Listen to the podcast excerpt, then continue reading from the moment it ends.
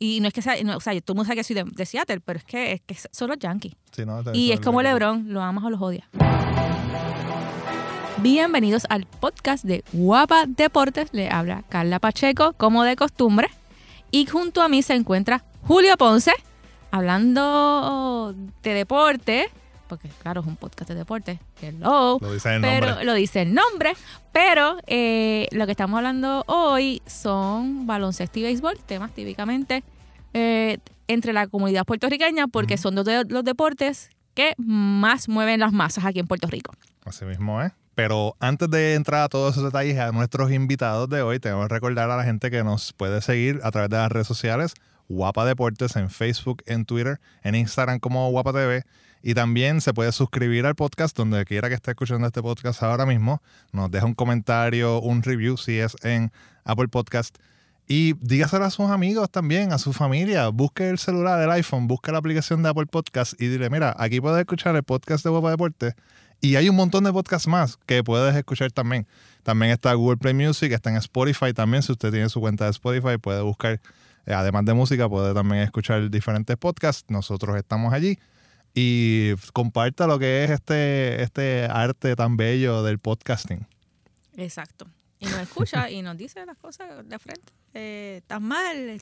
No sé. Y lo leemos, lo leemos Sí, aquí, lo, lo leemos. leemos. Lo leemos los comentarios. No, no, no tenemos miedo. Sí, positivo y negativo. Al- Algo bueno le vamos a sacar a los negativos. O sea, vamos. Todo el tiempo se saca cosas positivas de lo negativo, así que Sí, es. esta no va a ser, no va a ser la excepción.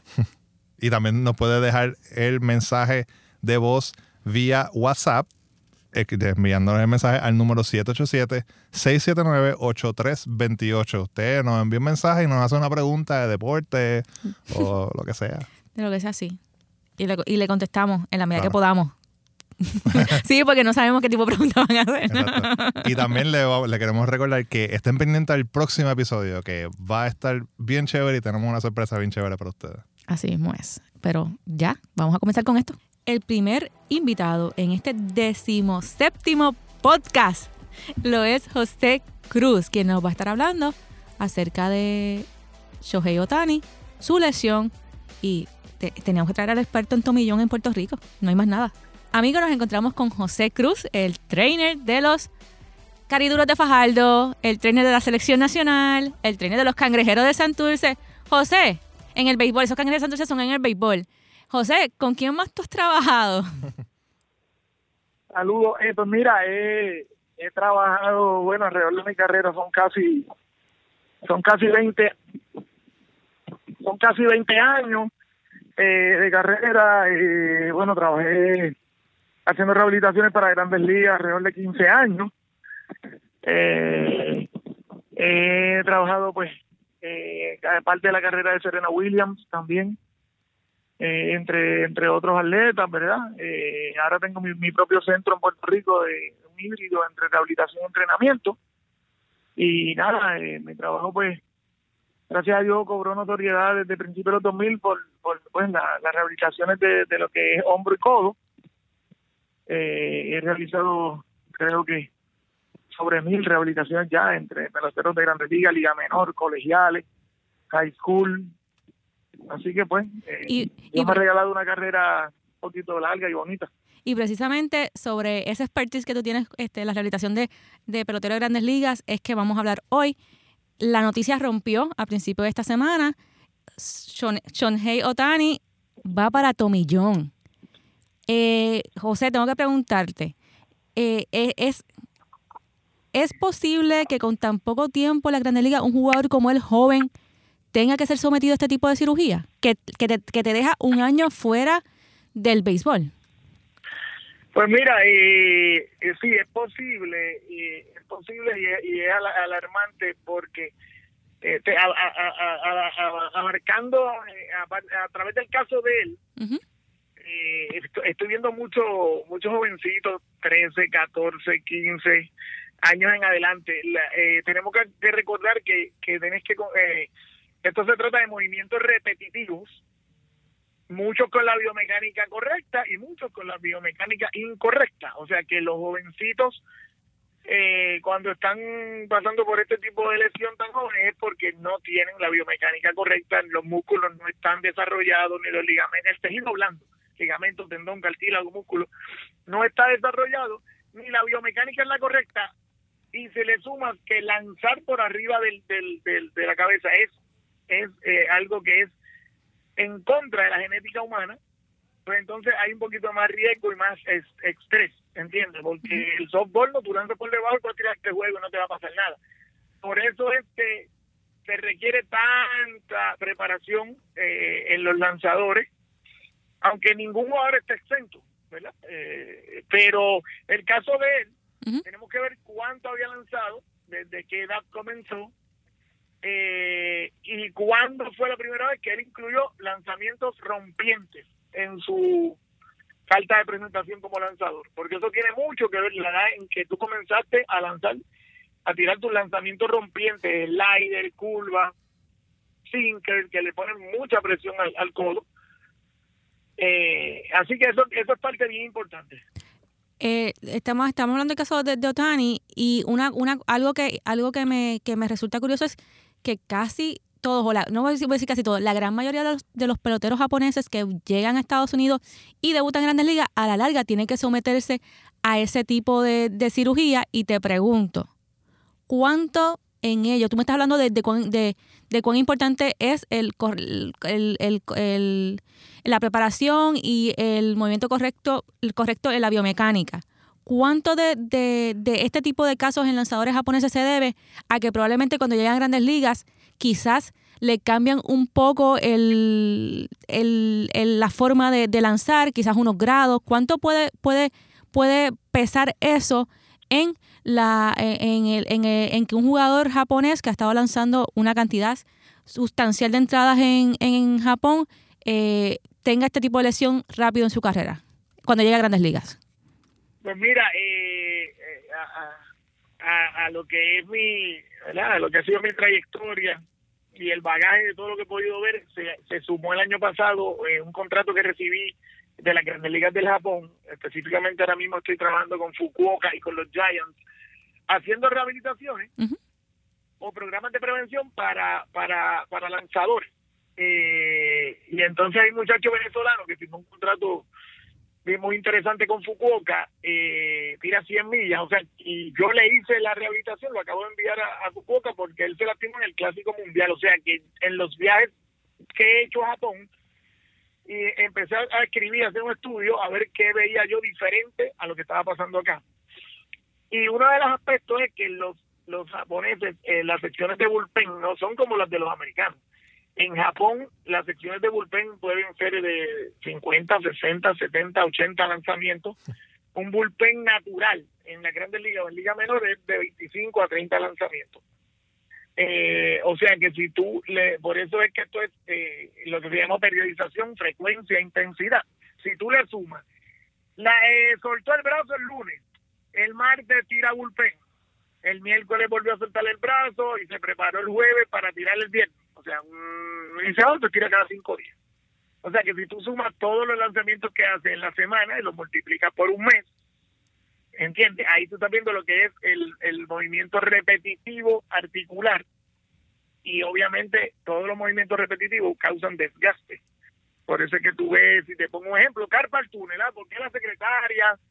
Eh, ¿Por qué los expertos en computadora?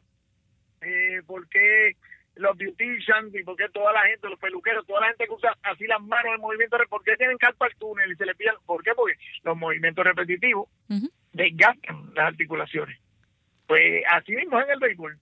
Eh, yo pienso que, y aparte de que el estrés que tú estás poniendo al, brazo eh, en cualquier momento puede ser víctima de, que el lunar colateral ligamento se dañe, porque ese ligamento corre solo en el codo y cada vez que cada vez que te expones lanzando eh, tiene riesgo de tiene riesgo de, que se dañe el ligamento, tiene riesgo. Habla un poco de la historia, hace, hace, hace, qué sé yo, tres décadas, cuatro décadas, o un poco más, un tomillón acababa tu carrera.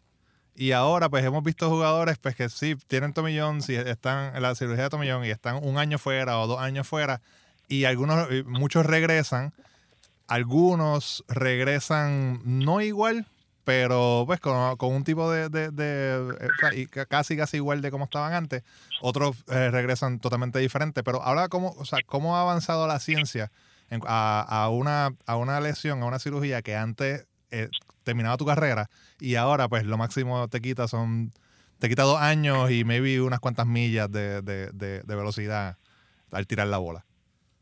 Pues mira, eh, todo se basa en la... Eh, tú, cualquiera que se opera de, lo que le llaman tomillón, el ulnar collateral ligament, no vuelve tirando más duro o siendo más productivo porque se operó. Vuelve mejor o más productivo cuando te sometes a una eh, a un procedimiento de rehabilitación correcto. ¿Qué es lo correcto? Después que el codo eh, se va la inflamación, el dolor, el scar tissue, que tú logras la flexión y la extensión del codo normal.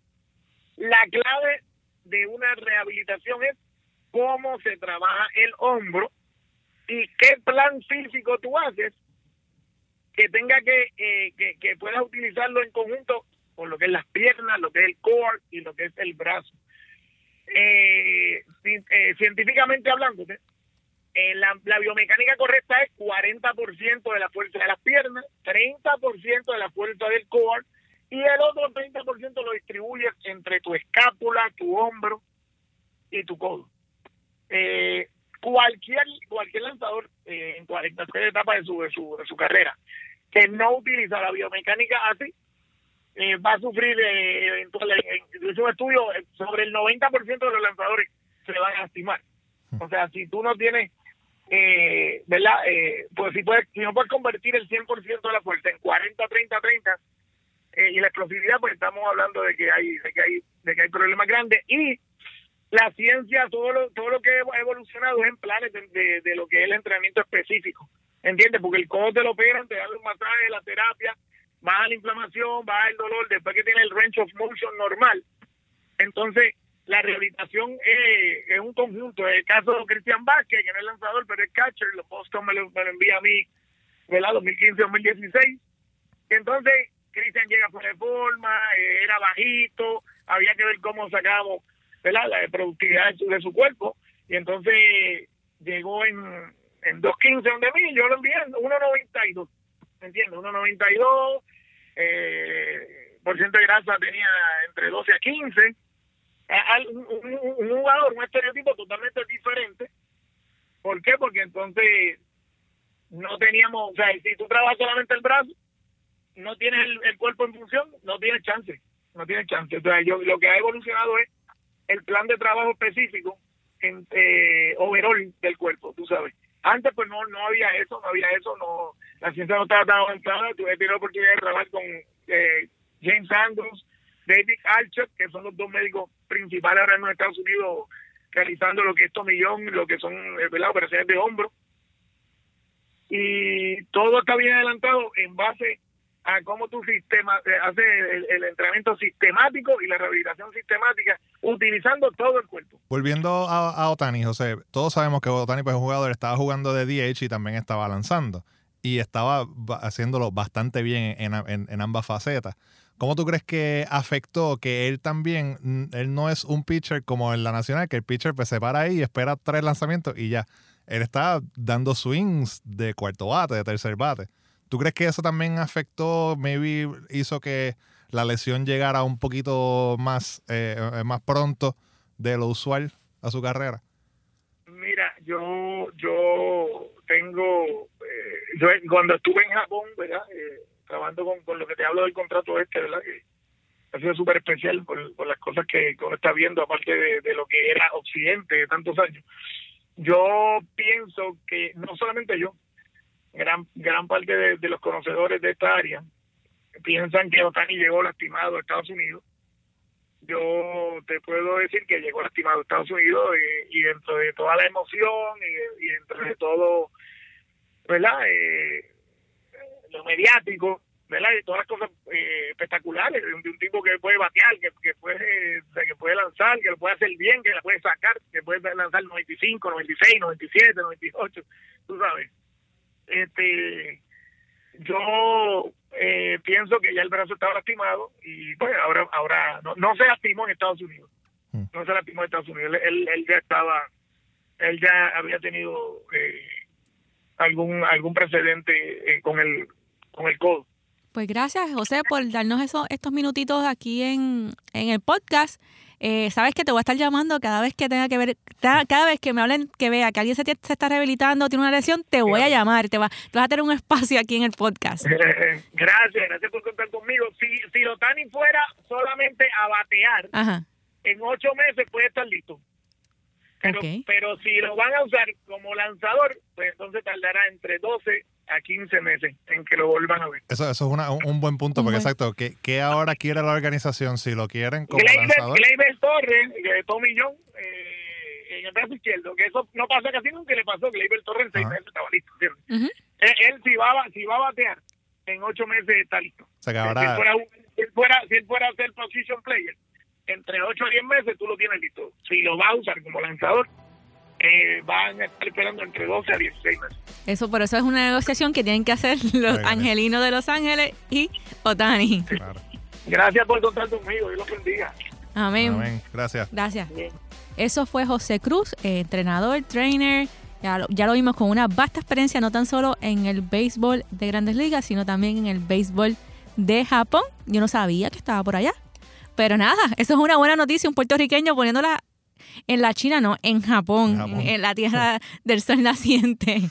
Eh, ahora vamos a pasar del béisbol al baloncesto, porque hoy estamos con dos B. Baloncesto, béisbol, baloncesto, béisbol. Y vamos a hablar con Yanira Lisiaga, vicepresidenta de la Federación de Baloncesto de Puerto Rico, que este verano están bien moviditos en la selección con diferentes representaciones. Sub-18, la selección adulta masculina y la selección adulta femenina, que todos saben que esa es mi selección, porque pues conozco a las jugadoras, soy mujer y me encanta eh, cada vez que ellas van a, jugar, eh, me encanta ver, ver, ver eh, todo, todo lo que hacen, me encanta analizar el juego y eh, y porque es tiempo de darle el espacio a la selección femenina. Eh, Yanira, eh, háblanos un poco acerca de, la, selección. Vamos a empezar con, porque es que este, este verano está movido, vamos a empezar con la selección sub-18. Ya la, selección sub-18 aseguró su pase al Mundial. Estamos en semifinales. ¿Se esperaba ese desempeño de este grupo? ¿Eso, eso, ¿Eso era lo que se esperaba de ellos? Sí, estamos bien contentos. Esto es un grupo bien, gracias por la invitación primero que nada. Este, un grupo bien variado. Omar González ha sido un ganador durante toda su vida, ¿verdad? Así que tienen un buen coach y tienen a Iván Ríos y a Molina que conocen bien las categorías juveniles de Puerto Rico. Y es un grupo bien variado, bien interesante. Eh, puertorriqueños que pudimos reclutar de Estados Unidos, altos, que nos dan mucha versatilidad. Eh, jugadores que por asuntos, ¿verdad? De que ahora la diáspora, ¿verdad? Se ha movido para allá, para Estados Unidos, estaban en Estados Unidos y nuestro grupo este, de Puerto Rico, ¿verdad? Que juegan en nuestra categoría. Estamos bien contentos. Las expectativas eran altas y así se cumplieron y van para el Mundial y estamos en la federación bien contentos por eso. Hoy el juego estuvo bueno porque la mayoría del tiempo estuvieron abajo y fue los últimos minutos que entonces empezaron a los muchachos reaccionaron y se tomaron esa delantera y Chile nunca se quitó.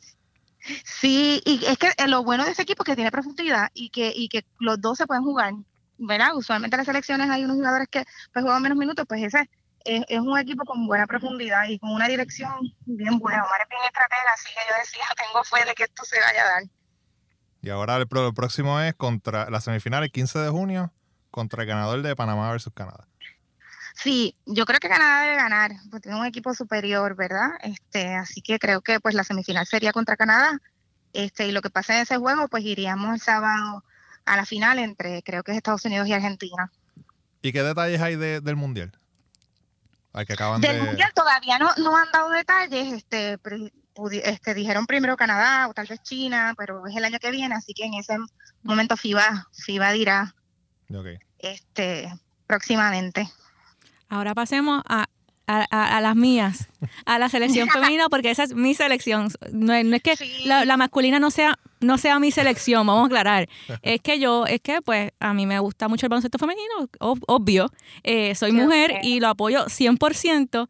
Y ya yo sé que las jugadoras llegaron entre ayer y hoy, se reportaron se reportaron a, aquí a Puerto Rico y mañana, si mi memoria no, no hoy, sí, hoy, si, hoy si mi memoria no me falla, empiezan las prácticas. Hoy empiezan las prácticas y, un verano bien emocionante. Nosotros tenemos tres competencias grandes los centroamericanos en Barranquilla, el centro básquet probablemente sea en Puerto Rico, ¿verdad? Lo más seguro, en agosto, y después tenemos el Mundial, que por primera vez vamos. Tenemos un equipo bien bueno. Estoy bien, bien, bien ilusionada con lo que veo.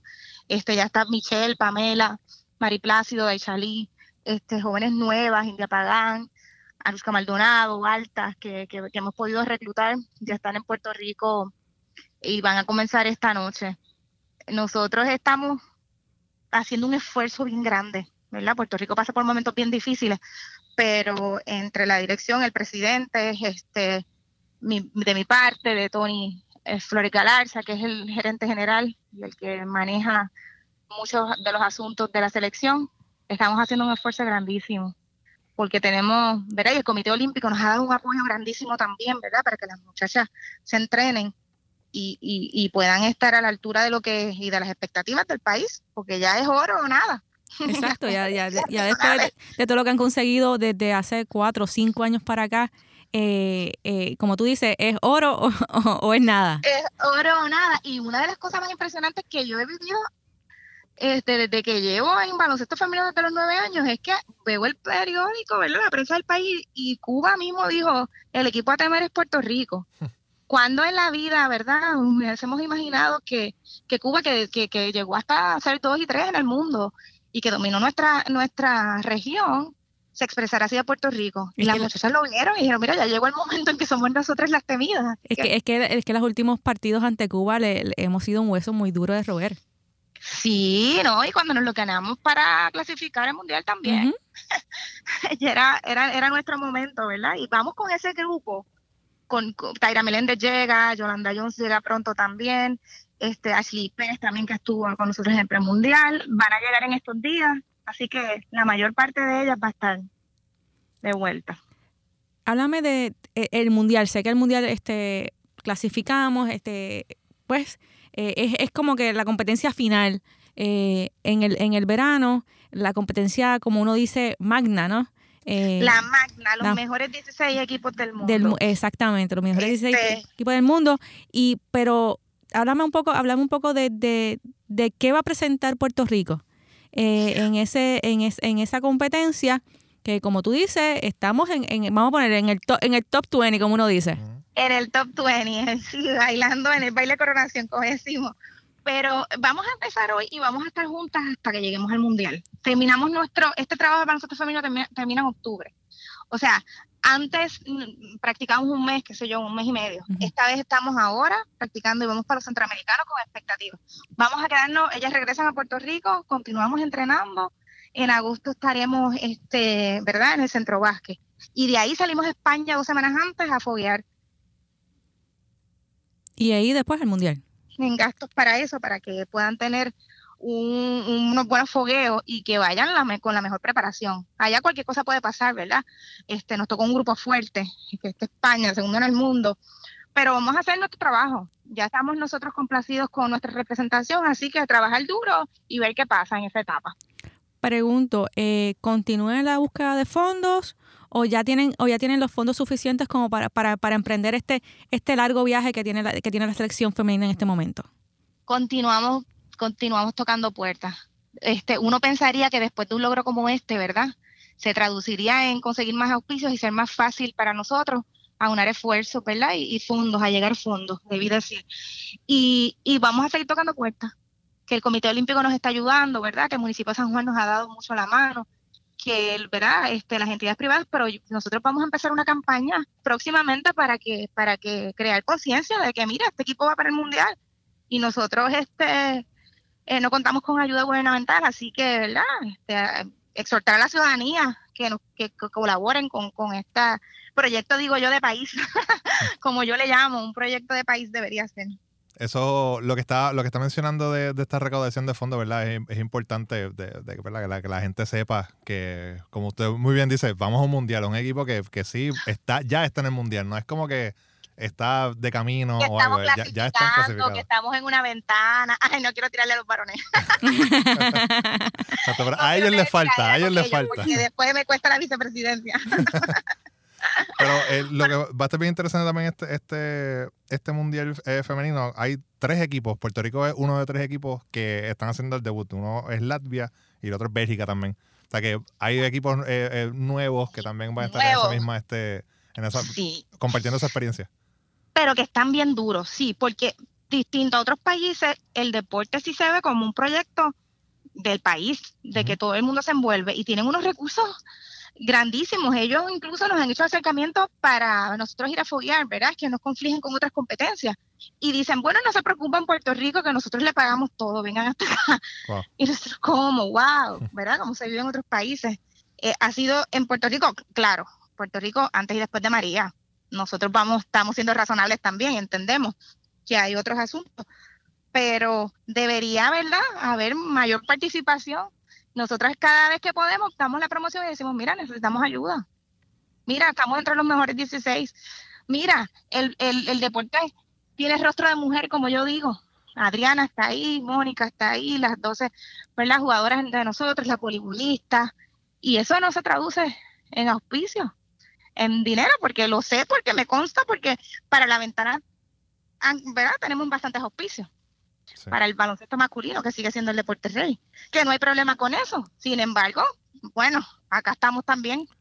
Claro, al otro lado también hay otro equipo. Hay otro equipo, ¿verdad?, que está jugando un alto nivel.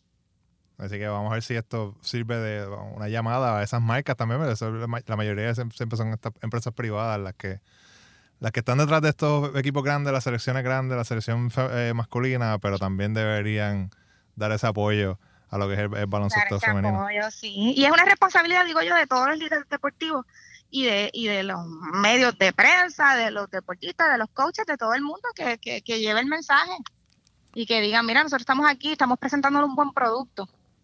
Y nuestro producto habla por sí solo. Tenemos tres, tres buenas competencias. Y, y saben que unas expectativas del país y del Comité Olímpico y de FIBA de que nosotros vamos a dominar nuestra región.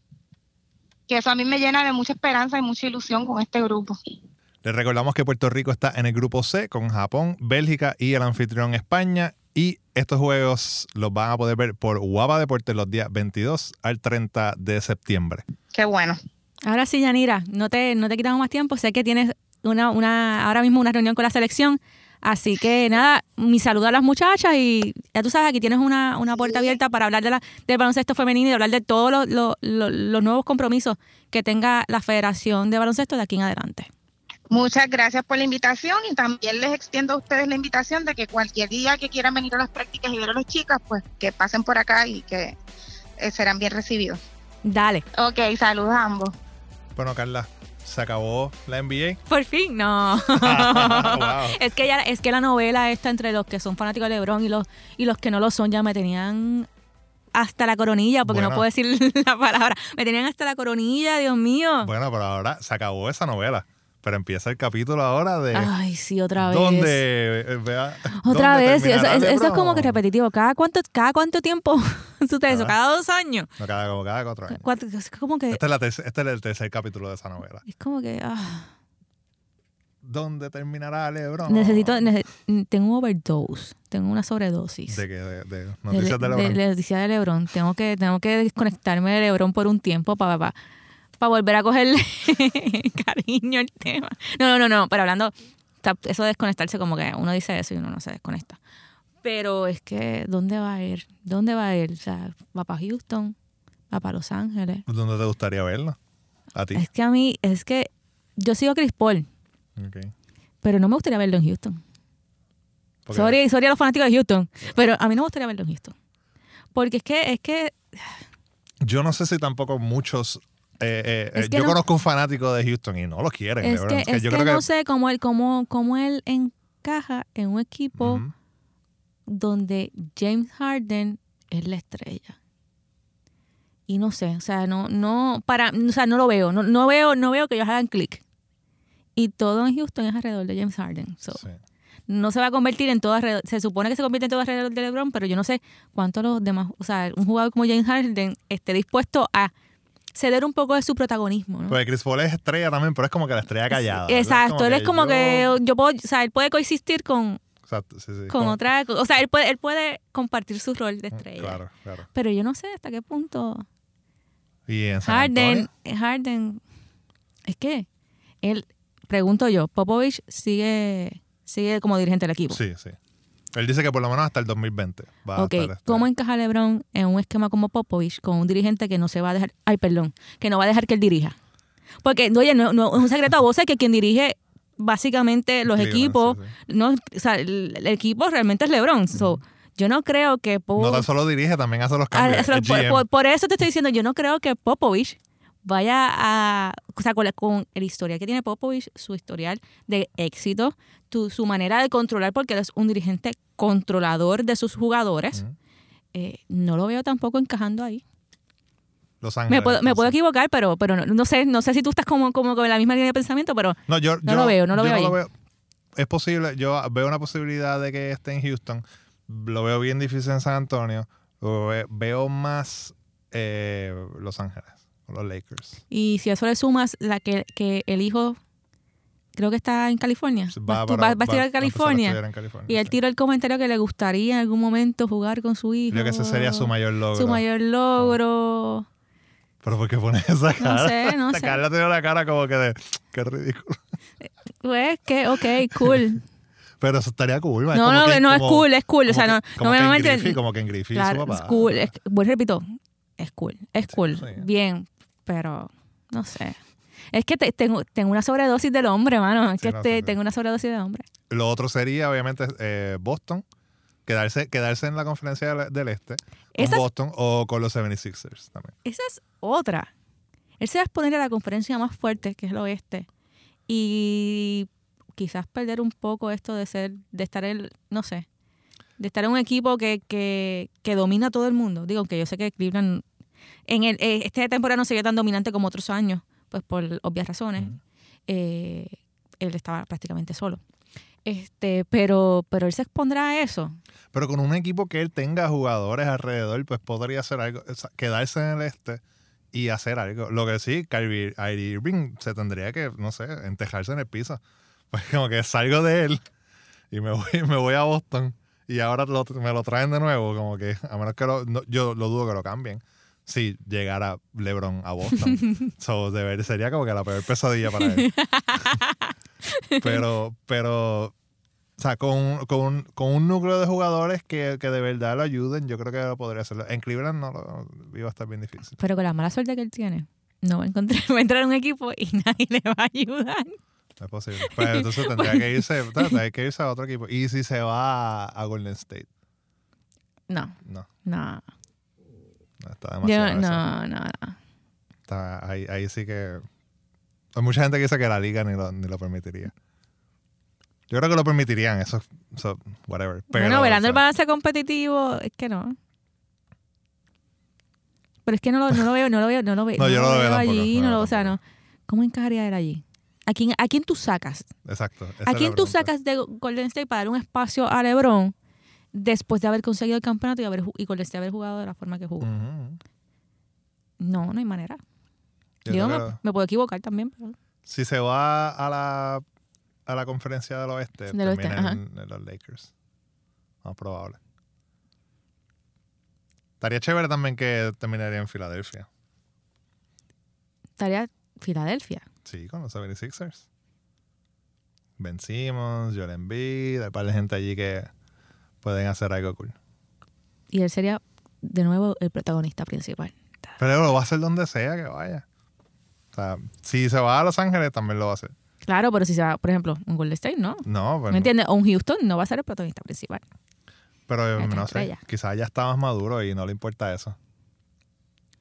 Quizás está más maduro y no le importa eso. Quizás. No sé, tú no sé, ya. No, quizás, no. Puede, puede ser eso porque él estaba quejándose que estaba solo, así que sí.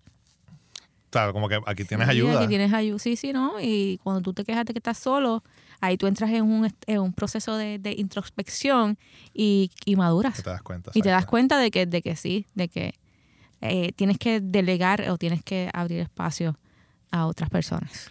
Vamos a ver, esta no- novela va a ser larga porque, como sabemos, a LeBron le gusta El La- suspenso. el suspenso. El suspenso. Exacto, el suspenso. Le gusta mantener a la gente Gente Pero que dice va para es, aquí, va para es allá. que a él le gusta o la gente lo propicia. O Yo sea, es- es- es dos la cosas. O sea, es como que él, él le gusta eso o es que la gente ya desde, desde el principio le puso le, le puso el sello y la gente propicia este suspenso. Yo lo, yo lo veo un poquito de las dos. O sea, yo he visto gente que dice, ah, que, que él mismo se decía el rey, que si esto, que si lo otro.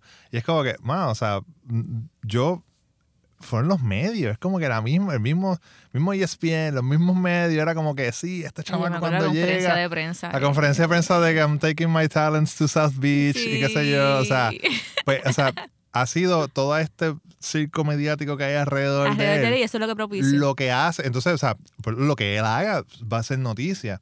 Entonces, si tú eres hater de, de LeBron, pues es como que, acho, siempre, es como los Yankees, es como que, ah, eh, MLB siempre está tuiteando fotos o cosas de los Yankees y es como, y entonces tú eres fan de, de otro equipo y como que no, no, no ves tu equipo nunca.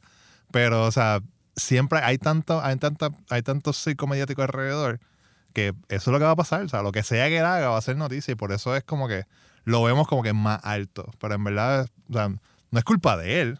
Él solamente está haciendo su trabajo, que es ir a jugar. Maybe sí, o sea, haga un show, pero no es como que, o sea, yo no creo que es como que el, el jugador más showcero que hay en la NBA o algo Y así. si, y si, los, y si los, las personas que no les gusta LeBron bajaran un poco la intensidad, los fanáticos bajaran un poco la intensidad y no veríamos el circo que vimos en la serie final. Posible. Posible. Mira, los Mariners, tan duros, Primero. tan primero. He esperado por años. Yo lo escribí ayer en Facebook. He esperado por años el momento en un, el, el momento en, la tem- en un- algún momento de la temporada que pudiera roncar. Exacto. Mis oraciones fueron Desde escuchadas. el 2001 no lo No, puedes no, hacer. no lo puedo hacer. Y estoy ron- Ustedes no saben lo que estoy roncando. Llevo, llevo, realmente le di un espacio de una semana para estar primero, para poder, para poder roncar, porque no quería roncar rápido y después que me durara el reinado dos días. Ajá, Así que yo esperé una semana para poder roncar y Sí. desde ayer empecé a roncar, pero una cosa no es tan solo él, es Edwin Díaz, lo que es lo que está consiguiendo. Es todo. Est- Estoy, estoy, estoy en la roncadera full. Sorry, los fanáticos de Houston que están en mi Facebook. Sorry, los fanáticos de los angelinos que están en mi Facebook, que sé que hay muchos. Y lo de los vigilantes de Texas. Pero es que. ¿Quién es? No, no, sí, sí, todavía te- tengo, tengo fanáticos de No, Texas. pero ¿qué equipo? Ese equipo está lo último. es- claro, que eso también es como que medio contradictorio porque tú esperabas que Oakland fuera el Que último. Oakland fuera el último. El y último. Oakland está por encima de 500. Exacto.